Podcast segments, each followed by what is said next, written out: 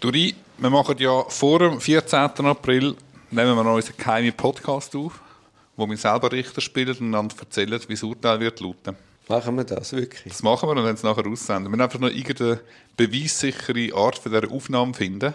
Dass vielleicht irgendein Zeug oder eine Zeugin zum Podcast dazu kommt und bestätigt, dass jetzt äh, der Podcast vor dem 14. April aufgenommen worden ist.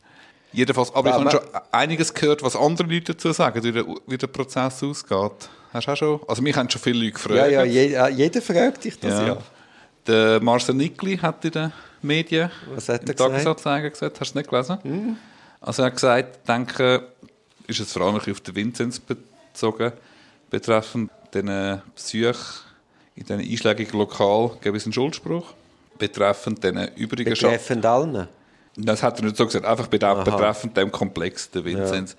Und betreffend der übrigen, also eigentlich am Hauptteil, wo wirklich schwer wiegt, ähm, sollte es einen Freispruch geben, weil er sagt eben, das ist ein, äh, ein Hosenlupf, den die Staatsanwaltschaft mhm. macht, der Schaden und die, die Retrozessionsentscheid, was da jetzt sozusagen analog anführen. Aber er denkt trotzdem, es gibt einen Schuldspruch. Erstinstanzlich. Ja, weil Leute, die in Haft sind, auch schuldig gesprochen. Hat er so gesagt. Ich bin nicht sicher, allenfalls, man ist ja auch ein Nerd, Marcel, da vielleicht gibt es sogar Evidenz dazu. Oder kennst du Untersuchungen dazu? Hm, hm. Ich würde mich noch mal wundern weißt du mal die gesamte, also man sagt, über 10% Freisprüche gibt es, oder so habe ich mal gemeint, von Anklagen. Da müssen wir unsere Kriminologin... Müssen wir vielleicht mal die Nora fragen Nora oder so? Markwald ja. einladen. Und ja, sehr spannend. Und ich habe sie schon ein paar Mal gefragt. Weißt, statistisch in der Haft, Leute aus der Haft, die in der Haft waren, im Vergleich zu der Gesamtanzahl Freisprüche, ob die ähm, Schuldsprüche, ob die noch höher sind. Mhm. Von wem weißt du es sonst noch? Ich weiß es noch von einer Staatsanwältin, also die natürlich auch mutmaßt.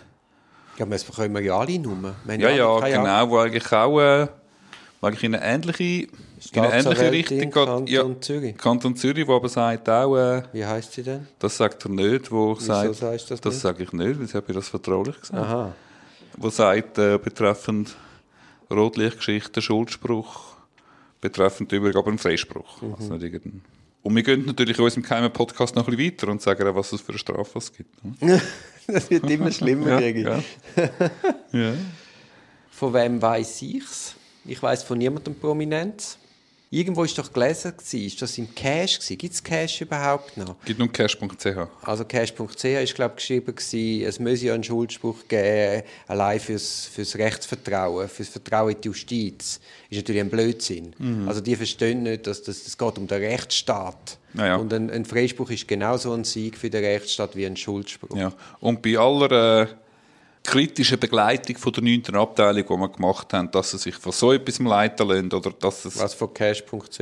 nein, dass sie sich leiten lassen von, das ist ein wichtiges Signal für den Rechtsstaat, ähm, das, oder wie, wie hast du es gesagt? Wie hat es Cash.ch gesagt? Schon vergessen. Du, ich habe dem zu wenig Aufmerksamkeit gewidmet, als dass ich dir jetzt wörtlich könnte. Ja, jedenfalls, als die 9. Abteilung sich davon leiten lässt, das Verfahren ist zu gross gewesen, das, das muss einen Schuldspruch geben, das ist schon zu teuer, muss zu viele Entschädigungen sprechen.